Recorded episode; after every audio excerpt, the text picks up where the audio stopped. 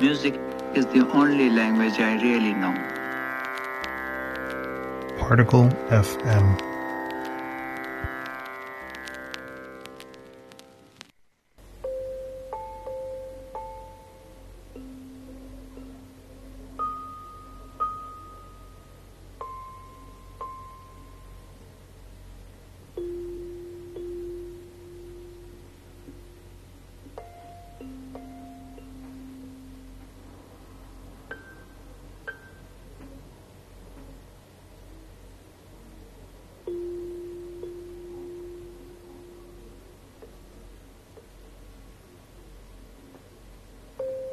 Hi there. You're listening to Planet V on Particle FM. Today I'm doing a special on Hiroshi Yoshimura. Active from the early 70s to the late 2000s, Yoshimura was known as an early pioneer of environmental music, an ambient new age movement in Japan meant to enhance the environment around the listener. He was known for his work as a composer, designer, historian, and professor he made sound installations for museums, hotels, runway shows, aquariums, and train stations, among many other things. He lectured as a professor of industrial design. He was known to host workshops encouraging average citizens to create sound installations using field recordings. He passed away in 2003, but he has been recently um, rediscovered by a lot of people through um, his popularity on YouTube, of all places. Um, I thought it would be fun to open up with one of his earliest works, Softwave for Automatic Music Box. He made this song using um, cardboard, punching holes into them with a punching tool uh, rolling it up and placing it in a toy piano. It's meant to evoke childhood nostalgia. We'll be going through his discography today on my radio show. I hope you enjoy. Thanks for tuning in.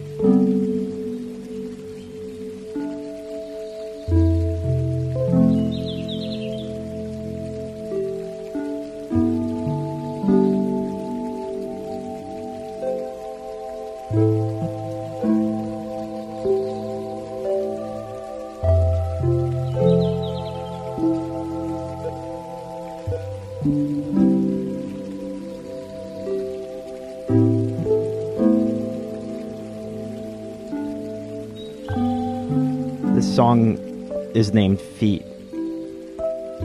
It's off of Yoshimura's 1986 album Green. There was a really um, cute quote in the liner notes.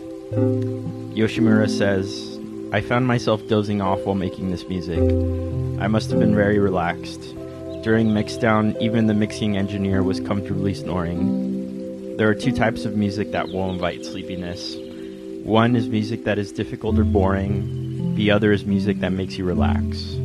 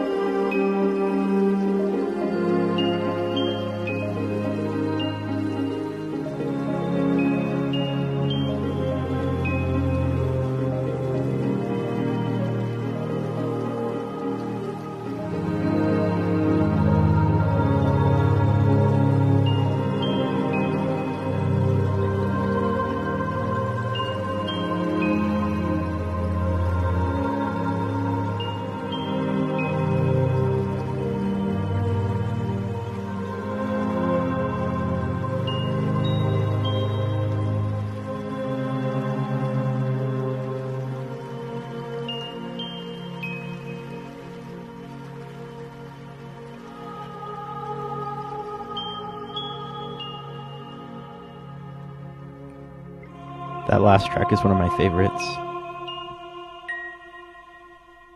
It's called Singing Stream. Spring Mix off the album Wetland. I'm going to play another track from that release in just a second.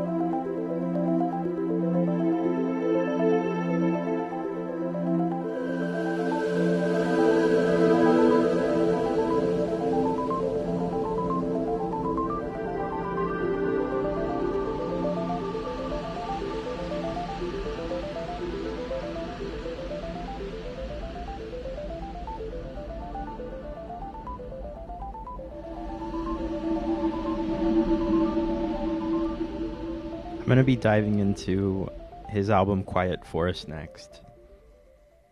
It was a really exciting discovery for me to hear that he also made dance music.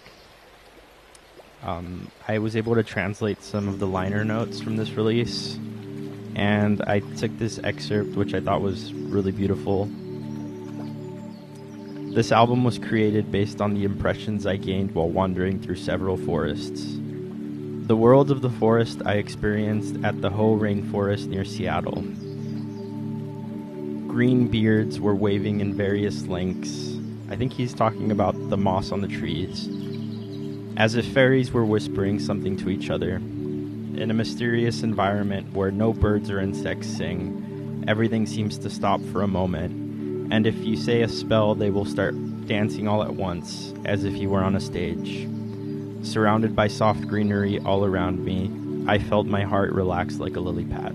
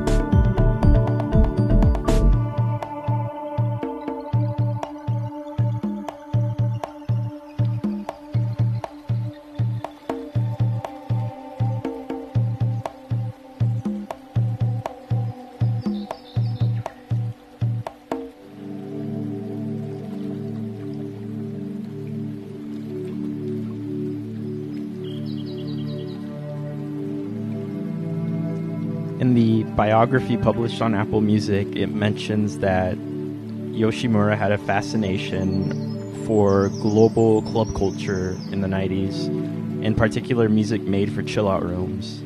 And I think more than anything, Quiet Forest really demonstrates that sort of chill out room atmosphere. It's it's really cool to listen to this album. Um, there's even a little bit of break beats here and there.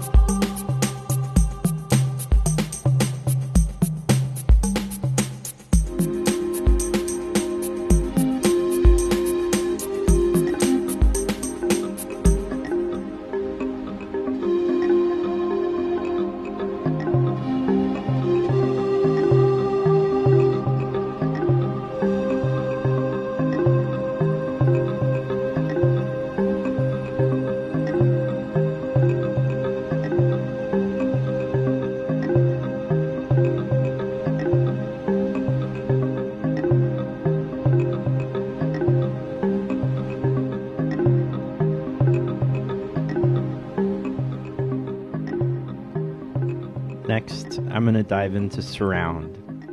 Released in 1986, it was commissioned by the Misawa Corporation for a series of prefab modern homes. Surround was given to purchasers of the homes, and there's instructions in the liner notes that I translated. It says, keep the volume at a level that does not interfere with the conversation, and include the sounds of spoons clanging on coffee cups, footsteps, and the sound of the air condi- conditioner. With the addition of city street noise from outside the window, it might sound a little different.